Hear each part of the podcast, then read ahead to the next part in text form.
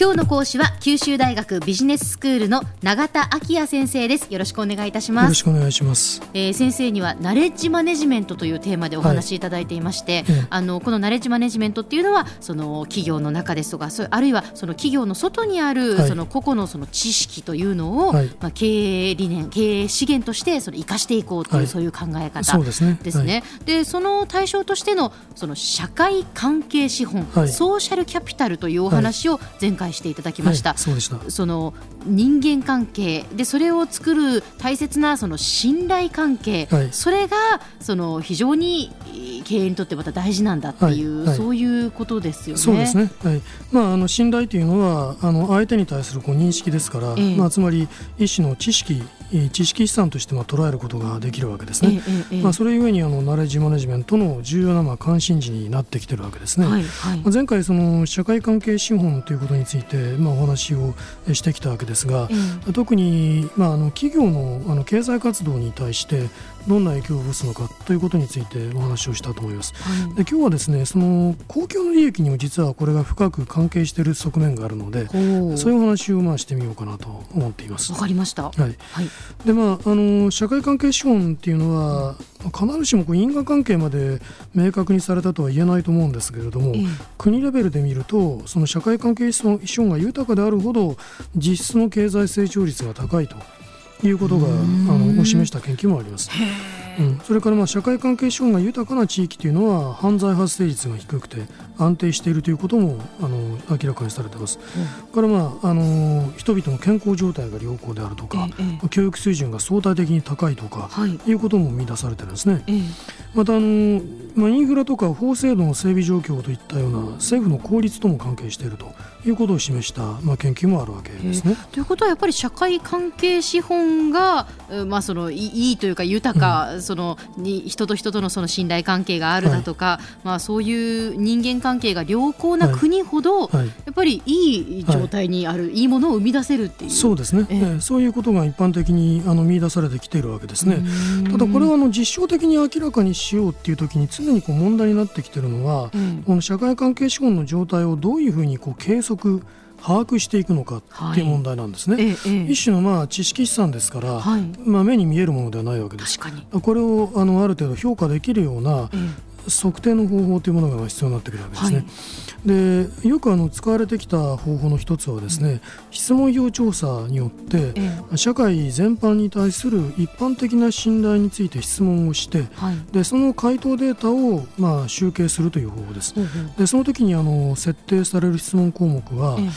ええーこういう聞き方なんですね、ん。大抵の人は信頼できると思いますか、まあ、それとも用心するに越したことはないと思いますか？まあそういうね なんかざっくりとした質問ですが。非常にざっくりしてるんですね。え。でまあ、ただ、実はこの質問項目を使って、ええ。いろいろなあの地域間比較や国際比較を行うという試みが、えー行われてきてましてね、ええ日本でもですねあの、すえー統計数理研究所がはい。国民性の研究というプロジェクトの中で同じような指標を取っています。えー。ああのちなみにはい。日本はやっぱりその社会関係資本というのは豊かな国なんですか、一般的にそうそうですね。あの国際比較の観点から見れば一般的な消費者、えー信頼感というのは高い、えん。ーところに属しているだろうと思いますね。はい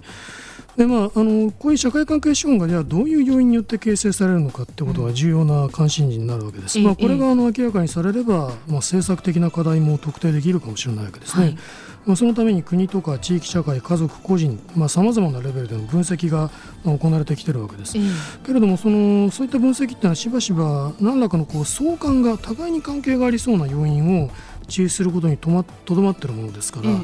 あ、因果関係まで明らかにしたとは言えないケースが少なくないですええね。うん。ただですねあのここで明らかに因果関係を構成する要因だなって考えられるものを一つだけ注目しておきたいと思いますが、はい。それはあの経済的な平等性ですね。で人々がその経済的に平等な環境に置かれているほどお互いにこう不信感を持ちにくい、うん。あの互いをこう出し抜いてええあの行動を取るっていうことはしないだろうということはいがまあ信じられる、はい。したがって協力的になるっていうことは、私たちはまあ経験的にも知っていええるところであるわけですね。言い換えればあの平等でなくなる経済格差が、あのかえー拡大していくっていうことは、社会関係資本を簡単に毀損する壊してしまう原因にもなるわけですうね。んでまあ、あのこういう社会関係資本を一種の知識資産として捉える観点に立ちますと、まあ、あのこれをどのように形成して社会の発展に役立てていくのか、まあ、そういう公共政策の課題が見えてくるわけですが、はい、それに対してナレッジマネジメントからのアプローチっていうのを、うん、あの構想してやることもできるだろうと思います。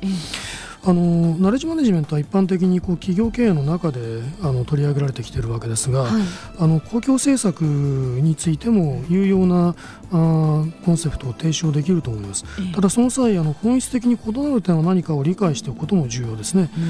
うん、何が違うか、まあ、企業ではいろいろな考え方とか価値観を持った人たちが働いているわけですけれども、えー、まあ、少なくとも一つの組織の下で働いているわけですから、はい、まあ、その組織目標っていうのは合意されていて、うん、まあ、利害が共有されているっていう前提には立つことができると思います。そうですね。けれどまあ公共政策が対象とする社会的な問題にはですねいろいろなこう利害関係者ステークホルダーがまあ関与していてその利害が必ずしも一致してないわけですね。確かに同じ方向がみんなにとっていいかどうかは違いますね、そうです、まあ、考え。方、えー、あの価値観は元よりも多様ですね、えーはい、ですからそういう状況の中で政策的な意思決定を行うためには合意性形成を図らなければならないんだけれどもそれは極めて困難な課題になると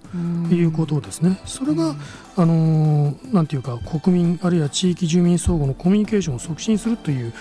ことによって解決されようとしてくるわけです。まあ、それが社会関係省の形成にも結びつくだろうというふうにまあ期待されてきているわけでもありますね。えー、では先生今日のまとめをお願いいたします、あのまあ、社会関係資本を形成していこうとする公共政策の取り組みっていうのがですね、えー、あの新しい政策という、まあ、知識の創造に結びつくためにはですね、まあ、まず政策担当者と国民あるいは地域住民との間に信頼関係という、まあ、知識資産が蓄積されていなければならないということですね、うん。はい、まあ、それこそが公共政策に対してナレッジマネジメントの観点が示唆できる本質的な課題だというふうに私は思います。はい。今日の講師は九州大学ビジネススクール永田昭也先生でした。どうもありがとうございました。ありがとうございました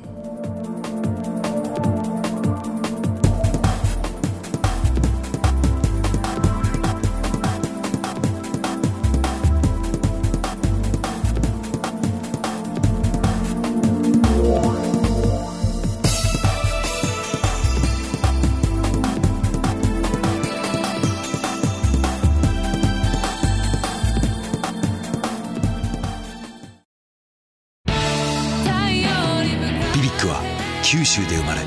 九州の人たちに光を届けています。九州のお客様が光り輝くように。それがキューティーネットの変わらない思いです。キラキラつながる「 QTnet」